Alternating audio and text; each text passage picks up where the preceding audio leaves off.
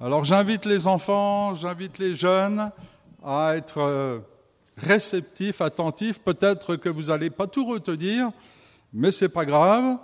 Euh, ensuite, parlez-en avec vos parents, avec vos amis, et puis, et puis motivez vos responsables à l'école du dimanche, parce que ce sujet, c'est, je crois, un sujet qui, qui, est destiné plus aux jeunes qu'aux anciens, en fin de compte. Vous savez, moi, je fais partie des anciens maintenant.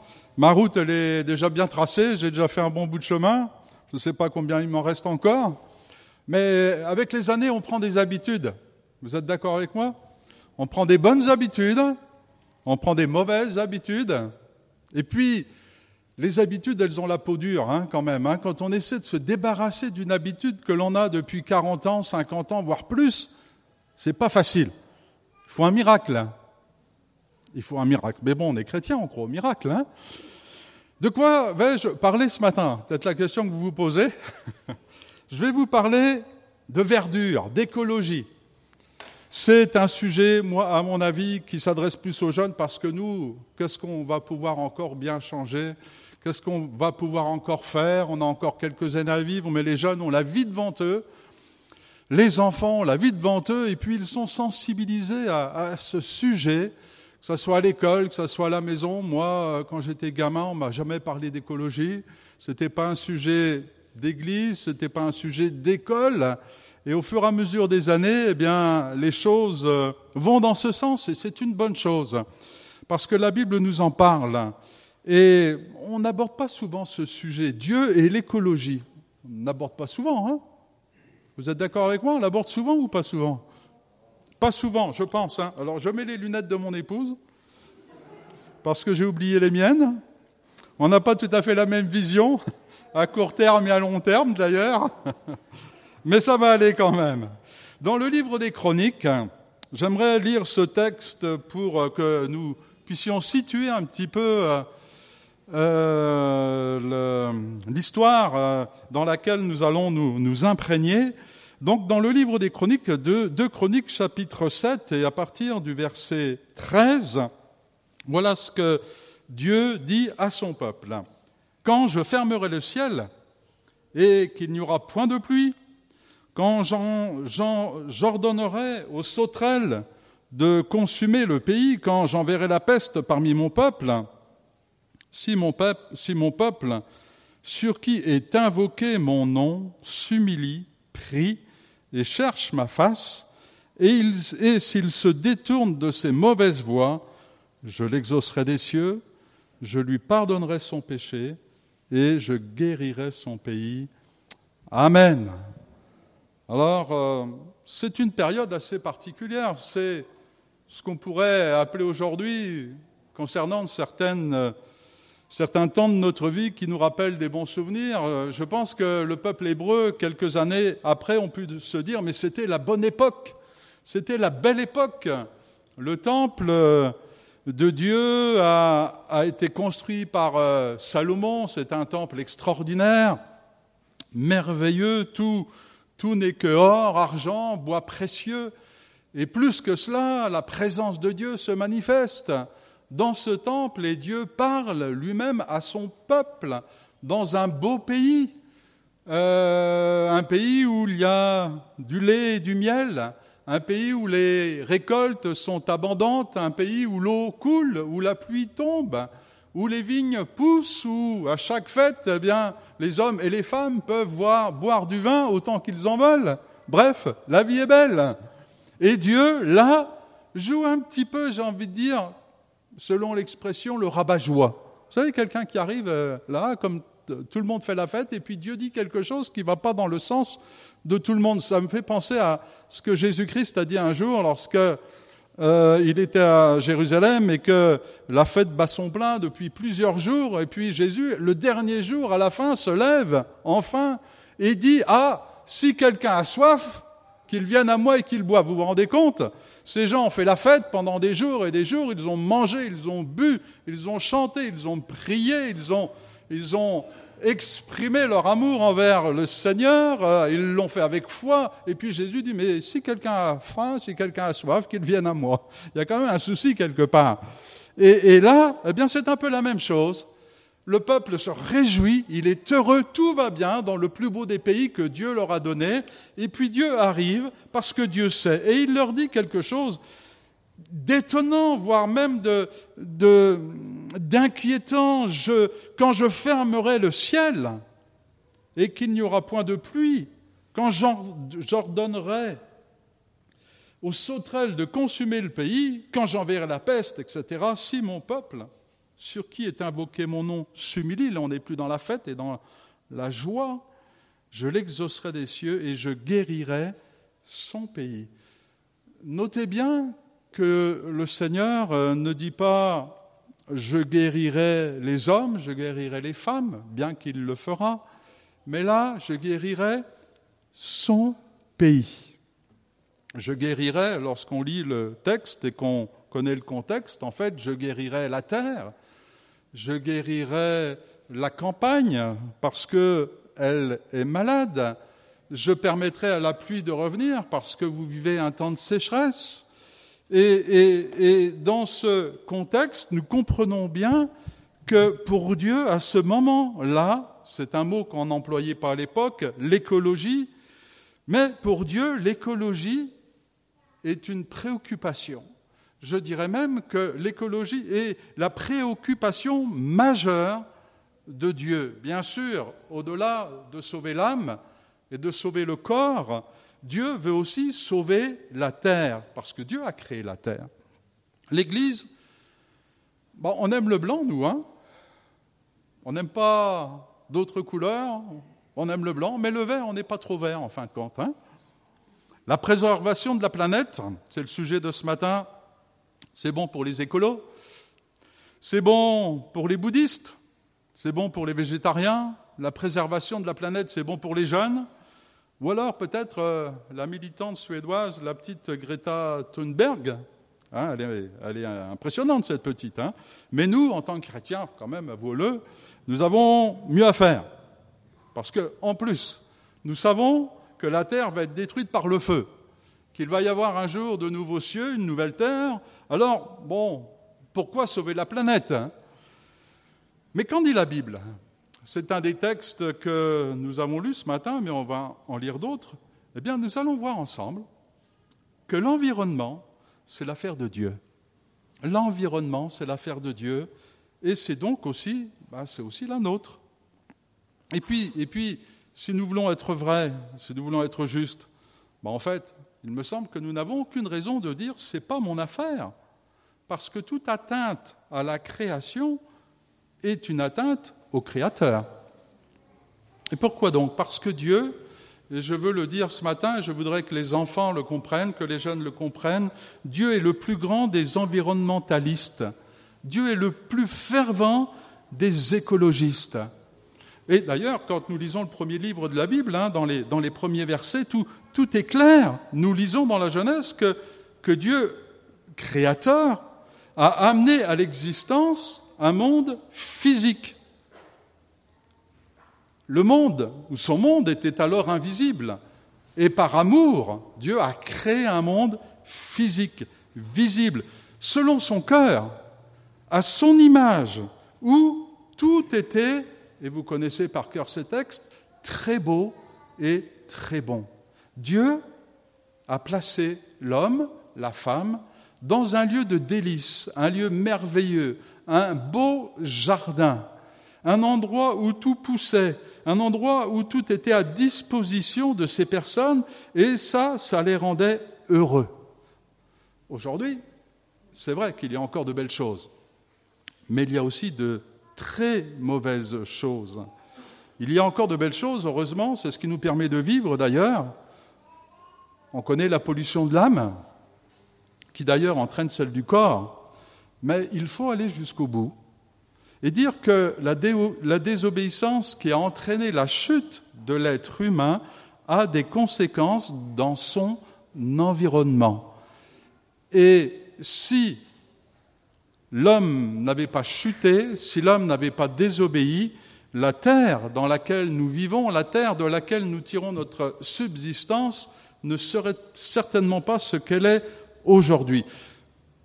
Lorsque nous lisons avec attention le livre de la Genèse, Dieu, bien sûr, a donné autorité. Dieu nous a donné autorité, Dieu a donné autorité à l'homme et à la femme pour qu'ils maîtrisent ce monde, mais pas dans le sens mauvais du terme, dans le sens plutôt d'une gérance. L'homme et la femme avaient la gérance d'une planète délicieuse pour servir un écosystème capable d'être une bénédiction pour tout être humain. L'homme n'était pas là pour dominer méchamment ou d'une manière égoïste, mais il était là pour en vivre et pour en faire vivre les autres. Ce jardin devait être exploité de manière à ce que toutes les personnes qui allaient un jour être sur Terre puissent avoir ce dont elles avaient, tout ce dont elles avaient besoin. La question que je me suis posée en préparant ce texte, mais qu'avons-nous fait Ou qu'en avons-nous fait de ce pouvoir, de ce mandat? Le maître que nous étions a perdu la maîtrise de soi, en fin de compte, on peut le dire comme ça, il a, il a pillé, il a ravagé. Au lieu de servir, nous nous sommes lamentablement servis sans, sans retenue. Et puis ça a commencé tôt, ces problèmes, ce ne sont pas des problèmes d'hier. Dans, dans, le livre de Jérémie, au chapitre 2, verset 7, Dieu parle à son peuple et dit ceci, Voici, je vous ai fait venir dans un pays semblable à un verger, pour que vous en mangiez les fruits et les meilleures productions. Là, on est quelques, siècles après la création, mais vous êtes venus et vous avez souillé mon pays. Une autre version dit, vous avez pollué mon pays. Et vous avez fait de mon héritage une abomination. Dieu est affligé et on, le comprend parce que Dieu aime sa créature et donc il aime aussi sa création, sa création qui nourrit l'homme et le guérit. Alors Dieu se lamente par la voix du prophète et il s'écrit, toujours dans le même livre au chapitre 12, verset 4, et, et faisons bien attention à ces termes, jusqu'à quand la terre mènera-t-elle deuil? La terre mènera-t-elle deuil La terre est dans le deuil. L'herbe de tous les champs séchera. Jusqu'à quand l'herbe de tous les champs séchera-t-elle à cause de la malice des habitants qui sont sur la terre? Il y a une corrélation entre le péché, la malice et la sécheresse. C'est écrit. Les bêtes et les oiseaux ont été consumés par la disette. Pourquoi? Eh bien, Dieu dit parce que les méchants ont dit on ne verra pas notre mort. Dans ce sens, on ne verra pas la punition, on ne verra pas euh, euh, euh, Dieu nous, nous réprimer. Verset 10 toujours, des bergers nombreux ravagent ma vigne.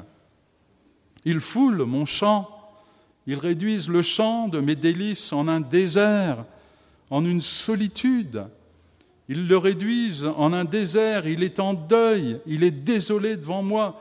Et il termine ce verset 10 en disant ceci, tout le pays est ravagé, tout le pays est ravagé. Quand on regarde autour de soi, on peut en voir des pays qui sont ravagés. Qu'en pensez-vous? Des pays sont ravagés. Pourquoi? Pourquoi ces pays sont ravagés? Eh bien, la fin du verset 10 le dit, parce que nul n'y prend garde. Et ça, ça m'interpelle. Et c'est une question que je me pose en tant que chrétien, en tant qu'ancien chrétien. Bien sûr, j'ai des priorités comme vous. Nous voulons sauver l'âme. Nous voulons sauver les âmes. Nous voulons sauver les hommes mais est-ce que nous prenons garde aussi à notre pays afin qu'il ne soit pas ravagé et pillé comme Dieu en prend soin, comme Dieu voudrait qu'on le garde? Nul n'y prend garde. On pourrait peut-être même déjà s'arrêter là. Nul n'y prend garde. Est-ce que moi j'y prends garde? On parle beaucoup aujourd'hui de viol, de brutalité, d'agression, à juste titre. Des enfants sont brutalisés au sein de leur famille, frappés, méprisés. Des femmes sont humiliées, frappées, diminuées par plus fort qu'elles. Je veux croire qu'en tant que chrétiens, nous en sommes conscients et affligés et que notre conversion est aussi synonyme de repentance, de changement dans nos rapports mutuels. Je m'intéresse au féminisme. C'est un mot nouveau, un mot moderne. Il y a encore quelques centaines d'années, il n'existait pas. Peut-être que l'on l'utilise plus certainement depuis le début depuis quelques dizaines d'années, bien moi, oui, je crois, je le dis franchement, je crois que tous les chrétiens devraient être féministes et mettre à profit la journée de la femme, entre autres, pour que les femmes soient en tout et partout traitées avec équité et respect. Et puis je me dis aussi, parce que ça va dans l'autre sens, toutes les chrétiennes devraient être hoministes. Vous savez ce que c'est? Être hoministe, eh bien c'est pareil que féministe, sauf que ce sont les hommes ou les femmes qui défendent la cause des hommes. Parce que je pense qu'en tant que femme ou en tant qu'homme, on peut défendre aussi la cause des hommes, et je ne parle pas des êtres humains, mais des hommes en tant que masculins, et à agir, parce que certains hommes sont exploités parfois par leurs femmes, sont utilisés, sont humiliés, travaillent pour acheter des choses futiles, inutiles. Alors dans ce sens, oui, nous devrions aussi défendre la cause des hommes comme nous devrions défendre la cause des femmes.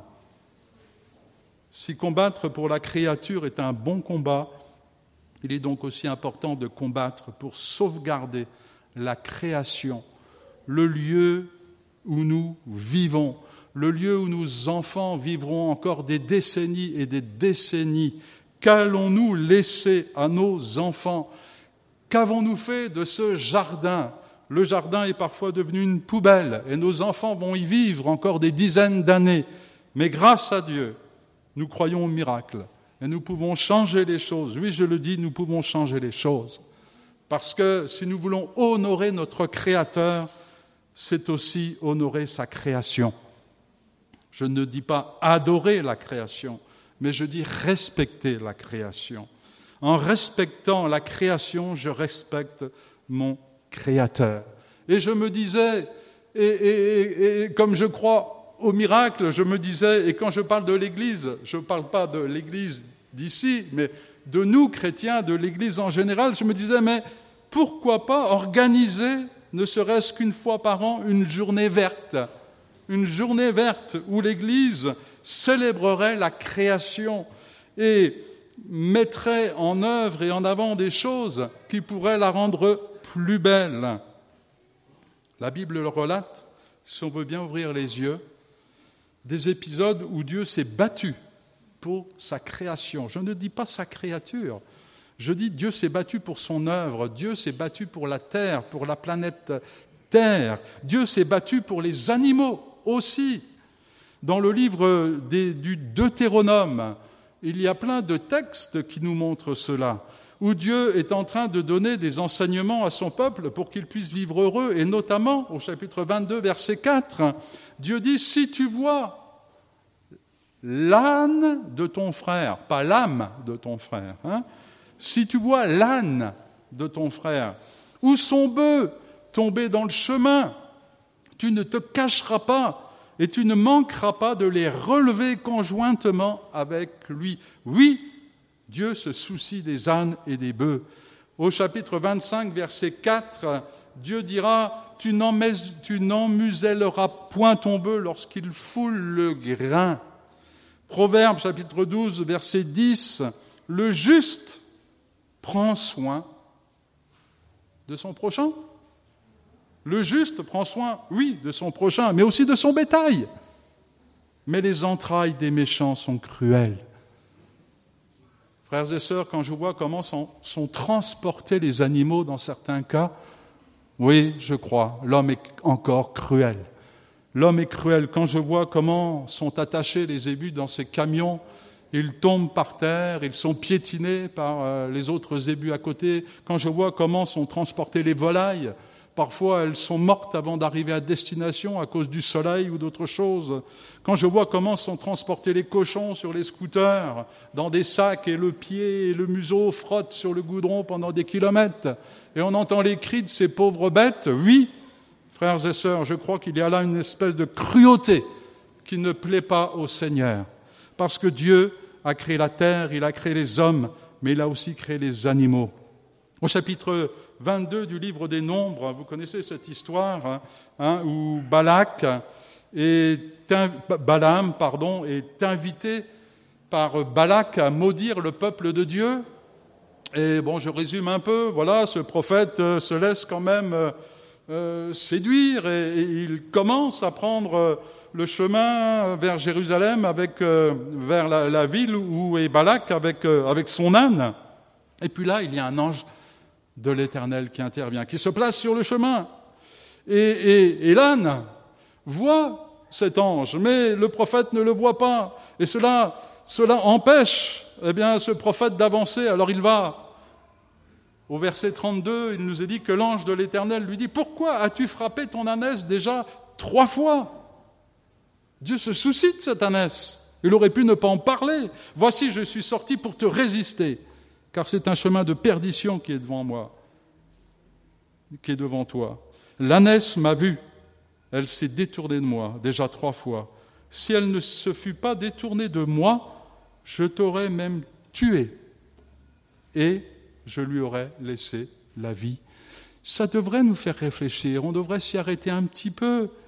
Hein, euh, l'ange aurait pu ne même même ne pas du tout parler de Satanès parce que ce n'était pas le sujet, mais il est en train de nous montrer que, eh bien, il aurait été capable, si ce prophète ne s'était pas arrêté, il aurait été capable de le supprimer, mais il aurait laissé la vie à cet âne qui n'y était pour rien.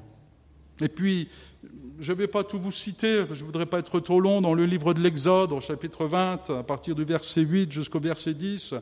Là, c'est pareil, Dieu donne des commandements, des ordonnances à, son peuple. Et là, il ne va pas parler des animaux, mais, mais, mais, mais des hommes de la terre aussi.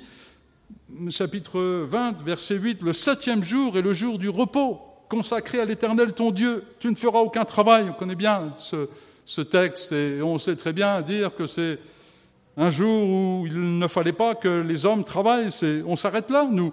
Tu ne feras aucun travail ce jour-là, ni toi, ni ton fils, ni ta fille, ni ton serviteur, ni ta servante, point final. Enfin, ça, c'est notre lecture. Ni ton bœuf, ni ton âne, ni tout ton bétail, ni l'étranger qui réside chez toi, afin que ton serviteur et ta servante puissent se reposer. Oui, Dieu a compassion des animaux parce qu'il les a créés et il leur a octroyé aussi, comme à nous, un jour de repos dans la semaine. Je ne l'invente pas, c'est écrit et vous pouvez le lire avec moi. Sans parler de l'année sabbatique, afin que la terre se régénère tous les sept ans, eh bien, ces cultivateurs étaient appelés à ne pas semer, à ne pas utiliser un champ, afin que la terre se repose, se régénère. Nous voyons là ces exemples et d'autres versets que vous pourriez lire à la maison prouvent sans l'ombre d'un doute que Dieu attend que nous prenions soin de sa création. Je ne parle pas de sa créature ou de ses créatures, bien sûr que oui, mais de sa création. Que nous agissions dans le but de sauvegarder les hommes, évidemment, mais aussi les animaux et notre environnement. Prier pour la pluie? Franchement, je doute. Je doute parce que je crois même que cela, en fin de compte, exaspère Dieu. Dans la mesure où nous détruisons ce qu'il a mis en place pour que nous ayons la pluie en son temps, nous prions pour qu'il répare en fin de compte ce que nous brisons. Si nous avions laissé les forêts comme Dieu avait permis qu'elles existent, on n'en serait pas à prier pour qu'il pleuve. C'est comme si je jetais mon ordinateur par terre et qu'il soit cassé. Puis ensuite, je dis, Seigneur, répare mon ordinateur. Je crois que c'est illogique, c'est une contradiction, c'est pas normal et certainement que cela irrite notre Seigneur. Lorsque nous planterons intelligemment, et j'ose dire intelligemment, autant d'arbres que nous en prenons, alors plus besoin de prier pour la pluie. Parce que nous le savons peut-être pas, ou nous le savons, ce sont les forêts qui retiennent les pluies et qui font tomber l'eau du ciel. Frères et sœurs, nos voitures polluent, nos déchets ne sont pas recyclables, notre consommation d'eau n'est pas maîtrisée, nos appareils électriques sont énergivores, et puis je vais dire quelque chose peut-être de surprenant pour certains, notre consommation de viande assèche les cours d'eau. Relisez le livre de la Genèse et vous vous apercevrez peut-être de quelque chose, une chose étonnante. On peut y réfléchir, on peut en parler entre nous. C'est que lorsque Adam et Ève étaient dans le jardin, que devaient-ils manger? Qu'avaient-ils à manger? Des fruits, de l'herbe. Alors quand on dit herbe, c'est pas du gazon hein, seulement, c'est tout ce qui est végétarien en fin de compte. On pourrait se poser la question parce que c'est écrit, c'est la parole de Dieu. Et même les animaux étaient végétariens. Regardez, lisez, je ne sors pas de ce que la Bible enseigne. Nous avons des questions à nous poser. Vous savez combien on est en ce moment? Pratiquement 8 milliards d'habitants. C'est beaucoup, hein? 7,8 milliards d'habitants. On ne peut plus. On ne peut plus aujourd'hui vivre déconnecté de, la parole de Dieu et de notre prochain. Je me suis un peu renseigné. Au temps de Jésus, les, les hommes étaient 200 millions. 200 millions. Aujourd'hui, nous sommes environ 39 fois plus. C'est-à-dire qu'au temps de Jésus, s'il y avait une personne, aujourd'hui, il y en a 39. On ne peut plus vivre comme si nous étions 200 millions. C'est impossible. Nous devrions vivre en fonction des temps et des moments. Moi, je le crois. Notre cerveau, il est souvent déconnecté de nos mains. On sait tout ça, ce que je vous dis, je pense que vous le savez, grosso modo. Mais bon, j'ai regardé l'autre jour une émission intéressante. Il y avait un professeur qui parlait et qui enseignait à ses élèves les méfaits de la cigarette. Alors, il était très content, ce professeur, parce que les élèves étaient motivés, ils posaient des questions, ils étaient intéressés, ils écoutaient. Et donc, il se dit Waouh, formidable, j'ai pas perdu mon temps. Hein Alors, vient le moment de la pause. Il va dans le couloir et qu'est-ce qu'il voit? La majorité de ses élèves en train de fumer une cigarette. C'était là, mais ce n'était pas dans le cœur. C'était pas dans le cœur. Il y a comme une déconnexion entre ce que nous savons et, ce que nous faisons. C'est ça le problème, la déconnexion. Notre cerveau reconnaît bien que ce que dit la Bible, c'est la vérité, mais demain, quand il faudra faire nos achats, quand il faudra faire la cuisine, quand il faudra faire euh, peut-être euh, la vidange de notre voiture, ou quand il faudra construire sa maison, est-ce que le respect de la planète va être notre souci? Est-ce que ça va rentrer dans, la conception que nous devrions avoir par rapport à ce que la Bible enseigne? Oui, je pense que personne ne peut dire le contraire. Dieu est un environnementaliste. Dieu a créé un environnement extraordinaire, mais qu'est-ce que j'en fais? Je sais tout cela. Je sais que Dieu a créé cette terre. Je sais que Dieu a créé tout ce qui peut être beau, tout ce qui peut être très bon. Mais mais entre la conviction et l'action, il y, a, un monde. En tous les cas, il y a mon monde. Et, ça ne va pas être simple, ça ne va pas être facile. Qu'est-ce que je peux faire? Qu'est-ce que je peux faire? Je me dis que la chose que nous pourrions faire, et les enfants et les jeunes sont privilégiés dans ce domaine par rapport à nous, c'est de nous informer, parce que je crois que c'est un sujet maintenant dont on parle à l'école. Les jeunes sont informés là-dessus, sont sensibilisés. Nous, personnes d'un certain âge ou d'un âge certain, on n'a pas appris tout ça à l'école, je ne pense pas. Et si on s'informe, si on lit la Bible aussi, avec attention et, et dans cette perspective, on va s'apercevoir peut-être que nous sommes des êtres humains boulimiques, insatiables, les journaux, parfois, vantent les mérites de ceux qui ont réussi. C'est bien, hein Vanter les mérites de ceux qui ont réussi. Alors, ils expliquent qu'ils ont commencé avec rien, maintenant qu'ils possèdent plusieurs magasins, qu'ils possèdent plusieurs maisons, qu'ils possèdent plusieurs voitures, et grosses voitures, et ces gens deviennent des exemples à suivre. Mais, mais posséder beaucoup n'est pas synonyme de bénédiction. Je dirais même parfois que c'est synonyme de malédiction, parce que la possession fait souvent le malheur de l'homme.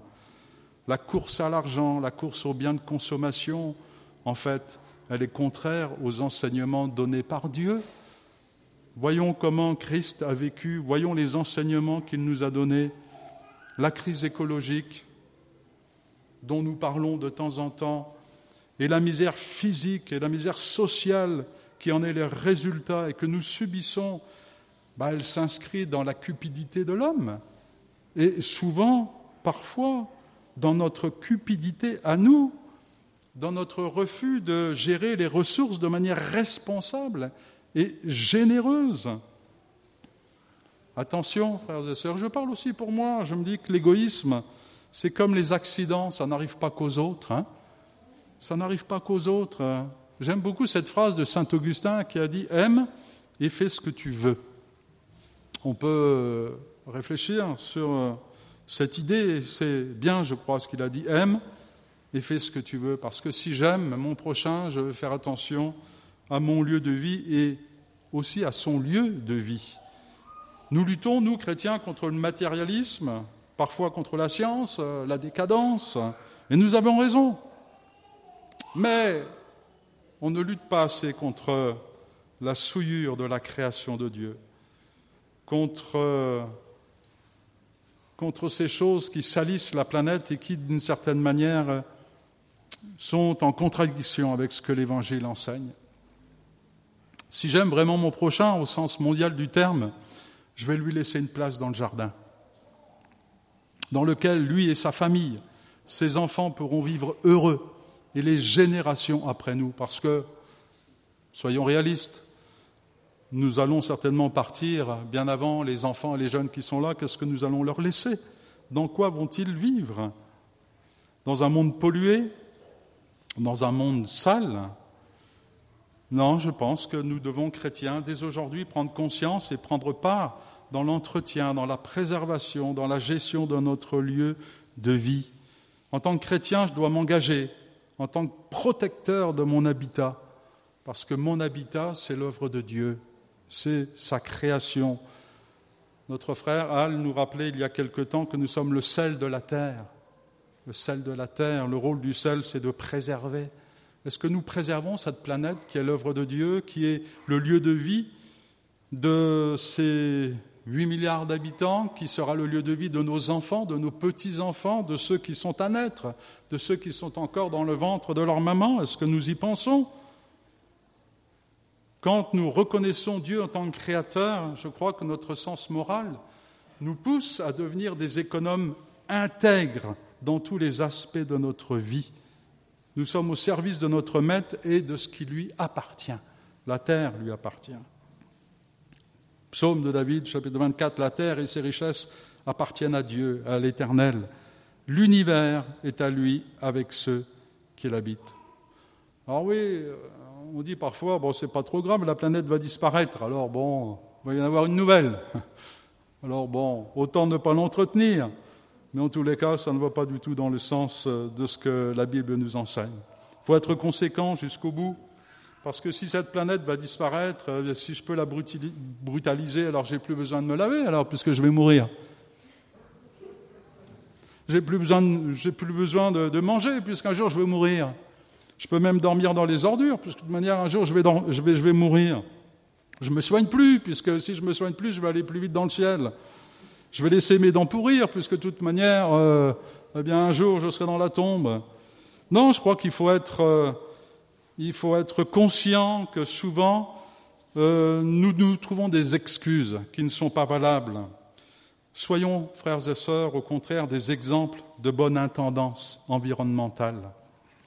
Et puis Paul le disait d'ailleurs dans son épître à Corinthiens chapitre 4 verset 1 qu'on nous regarde comme des serviteurs de Christ, des dispensateurs des mystères de Dieu. Nous pouvons être davantage fidèles en nous impliquant dans la guérison de notre environnement moins de gaspillage, une voiture moins polluante, moins d'achats irréfléchis, moins d'utilisation de produits pétroliers, moins de déchets, moins de consommation de viande.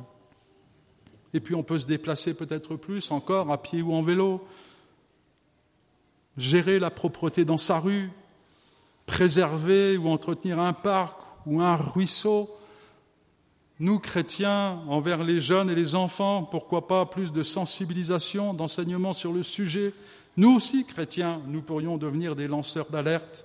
En tous les cas, je suis convaincu que c'est la vision qu'a Dieu pour l'Église, sauver l'âme et le corps, afin de leur faire du bien dans un lieu délicieux.